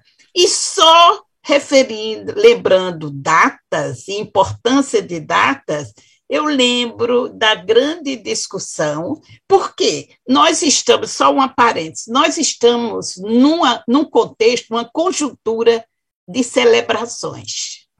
Desde 2008, 200 anos da, uhum. chega, da transferência da corte, 2015, que é outro tema que era é ausente na historiografia, o Brasil Reino, né? em que eu levanto essa questão no livro A Utopia do Poderoso Império. Tinha o artigo, o livro fantástico do Oliveira Lima sobre a importância de Dom João VI, que o Reino Unido estava ali embutido, mas não a força que isso representa e que a independência, nós não fomos é, colônia até 1822, como a historiografia sacramentou. E agora veio também o bicentenário da Revolução de 1817, e aí a discussão grande são os pernambucanos do, no centenário reivindicando a data 6 de março, que uhum. é a, da Revolução de 1817, e que a historiografia ainda hoje é cuidadosa ou não aceita a qualificação de revolução para 1817. E essa foi a grande discussão do, no, é, provocada na celebração do Instituto Histórico, que reconheceu a, a o, análise deturpada, não, não vamos botar nesse termo, mas como foi contada pelo Varnhagen, considerada pelo Varnhagen como um motim revolucionário, e não uma revolução. Então, é esse contexto que é rico, que eu falei desde o começo, em que eu, nas salas de aula, enquanto eu dava aula, e tudo que eu escrevo, mostro a importância da recuperação ou da produção local, das províncias, não é claro que nós estamos e damos atenção a Pernambuco. Pernambuco era a, era a província é, que mais produzia. E a, a, centra, a independência ela faz em torno da centralização, que é a unidade das províncias, para manter a cor do Rio de Janeiro, que estava acéfala, que estava sem condições de manter essa unidade. Então, essa é a questão que se coloca e que deve ser focalizada e atentada para os novos pesquisadores que ainda virão e para os que estão continuando herculeamente escrevendo a nossa história, para a gente entender o hoje. Olha a, o abismo que nós nos encontramos hoje, com o conservadorismo dominante, uhum. não é só no Brasil, mas, sobretudo, aqui, o que nos. É isso que eu gostaria de deixar é, a é, minha impressão. Obrigado, professor. Eu conheço bem o seu artigo, mas uh, eu discordo um pouco com alguns elementos do, do argumento, principalmente porque eu achei algumas fontes que a senhora não, uh, não tive acesso que sugerem que houve realmente mais comemoração do 7 de setembro em 23 do que muitos uh, imaginavam que teria. Até o cônsul norte-americano comenta que, que não entendeu todo o aparato de, de, comemoração oficial no 7 de setembro, pois ele achava que o 12 de outubro era a verdadeira data da, da independência. Então, é, o 12 de outubro continuou sendo festejado, e há certa discussão na década de, de, uh, de 20 sobre qual data seria o mais importante, a mais importante, mas o 7 de setembro está lá desde o começo na, na, na, pauta das comemorações do, uh, do Império no, no Rio de Janeiro. Um, Onde que o senhor viu essa coisa? Essa, eu, passo, publiquei um artigo no, no, na revista Almanac uns 10 anos atrás em que apresento apresentei a, a, evidência sobre esse, esse aspecto. E outro Gostaria aspecto, outro aspecto interessante dessa história do, do 7 de setembro é como a, as grandes comemorações do final da década de 20, quando tem o início da década de 30, perdão, no final do primeiro reinado, é a iniciativa dos, dos exaltados da corte, que estão começando a pensar uma independência uh, radical, exigindo reformas, e a grande comemoração, eles, bem, a primeira tentativa dos, dos exaltados é para comemoração do, do 25 de março de, de 1830 na corte, que é dia da Constituição, querem ressaltar a Constituição por sua, eh, e apesar da, da origem da Constituição, em, uh, que, que é certamente um pouco uh, duvidosa e é posteriormente bastante criticado por isso, mas os exaltados fazem uma grande comemoração do, uh, de um, de 25 de março em 1830, que é uma grande surpresa para muitos. Né? A primeira, o argumento foi a primeira comemoração cívica organizada, de certa forma, fora do âmbito do poder, foi realmente uma manifestação oposicionista. E querem fazer a mesma coisa em 7 de setembro de 30, que é, um, é um pouco mais reprimido, as autoridades estavam prontas e não deram licença para eles, para os exaltados, fazer uma manifestação no passeio público. E depois surge a reação à grande festa do 12 de outubro, que tem uh, muitas descrições nos, nos periódicos conservadores. Mas, enfim, são os exaltados que estão empurrando a comemoração de, de, de certa visão do 7 de setembro em 1830. E tem um indício bastante interessante desse tipo de comemoração exaltada do, do 7 de setembro, do Recife, na tese de, de Lídia Rafaela, que, que discute como, acho que é 29, que os exaltados vão para as ruas com alegorias uh, radicais e com, com, música e festa, uh, que também é um pouco de surpresa, parece que, ser, parece que foi uma surpresa para as, as autoridades verem esse tipo de manifestação patriótica, apropriação dos símbolos uh, nacionais para fazer um argumento político. Então, essas festas cívicas que, que eu sempre argumentei no meu livro sobre o Rio de Janeiro, as comemorações das datas, eram festas uh, políticas, mais do que, digamos, cívicas no sentido abstrato. Não se comemorava, comemorava uma, uma nação, tanto como no sentido étnico de nação, mas comemorava-se as instituições políticas intimamente ligadas ao, um, a, a, independência, que foi, afinal de contas, a fundação do, do, do, do Império da Monarquia Constitucional, e todas as grandes datas uh, de festa nacional do, do Império uh, comemoravam de uma forma ou outra uh, as instituições, né? o 25 de março da Constituição, 7 de setembro da própria independência, aniversário da, do monarca, seja 12 de outubro no primeiro reinado, 2 de dezembro no segundo, comemoravam a mona, o monarca, o ou a pessoa que tinha tanto poder no, no sistema uh, político. Então, os, as comemorações eram, bem, o, o argumento que eram comemorações políticas.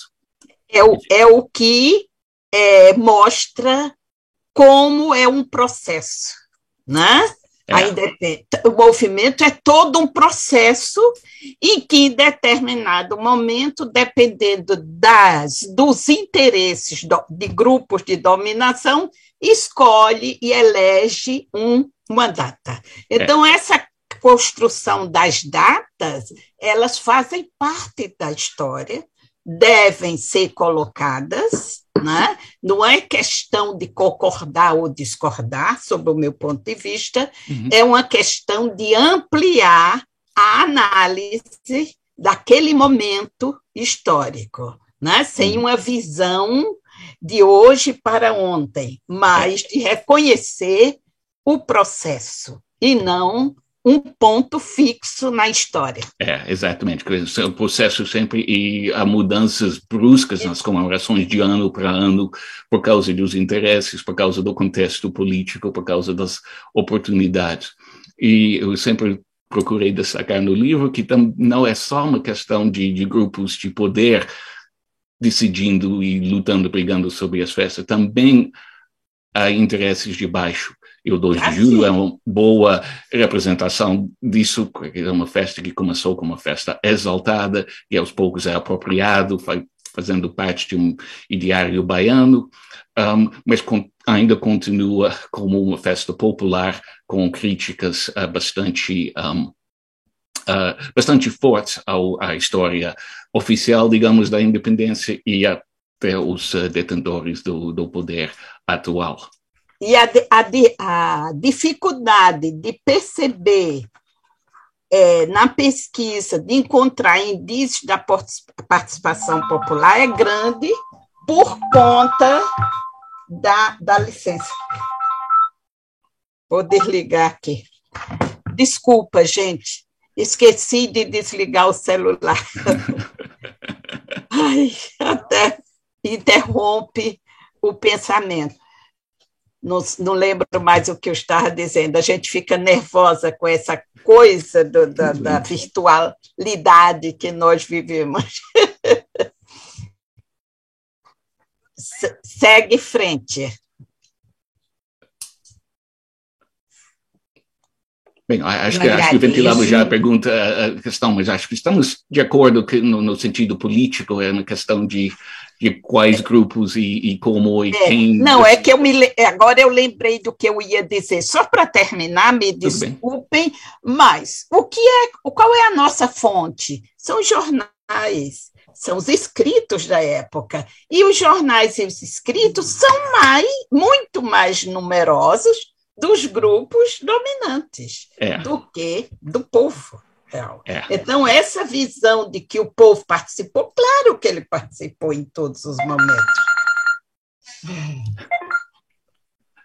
E era isso que eu queria deixar registrado como a, a dificuldade do historiador em ver, em, cada vez que nós escrevemos, escrevemos de acordo com as questões daquele momento que estamos vivendo.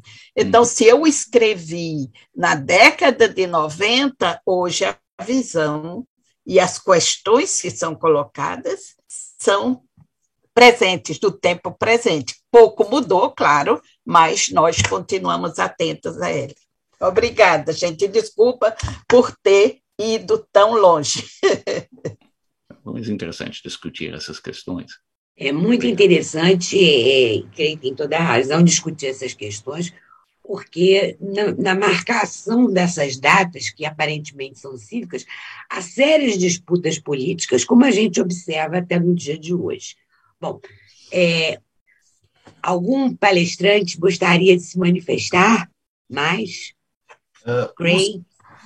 Marcelo, por favor. É, se, você me permite, eu queria só fazer ainda um claro. comentário sobre o Sesc Centenário e as questões envolvendo as publicações. Uhum. O Josué Montelo, né, maranhense José Montelo, é. é importante nas publicações vinculadas ao HGB em 72, né, com os quatro volumes da história da independência.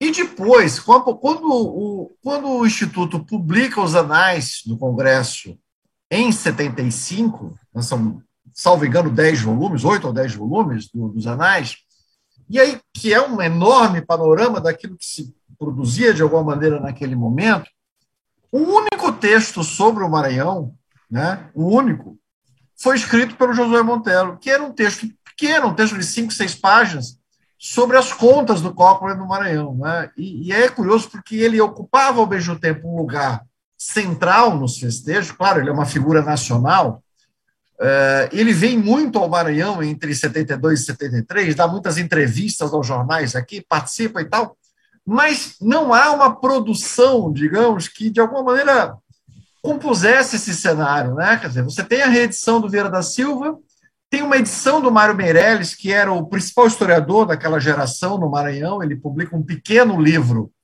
sobre a independência, que é muito devedor da narrativa do Vieira da Silva. O Mário Meirelles é, inclusive, representante do Maranhão no Congresso, não é?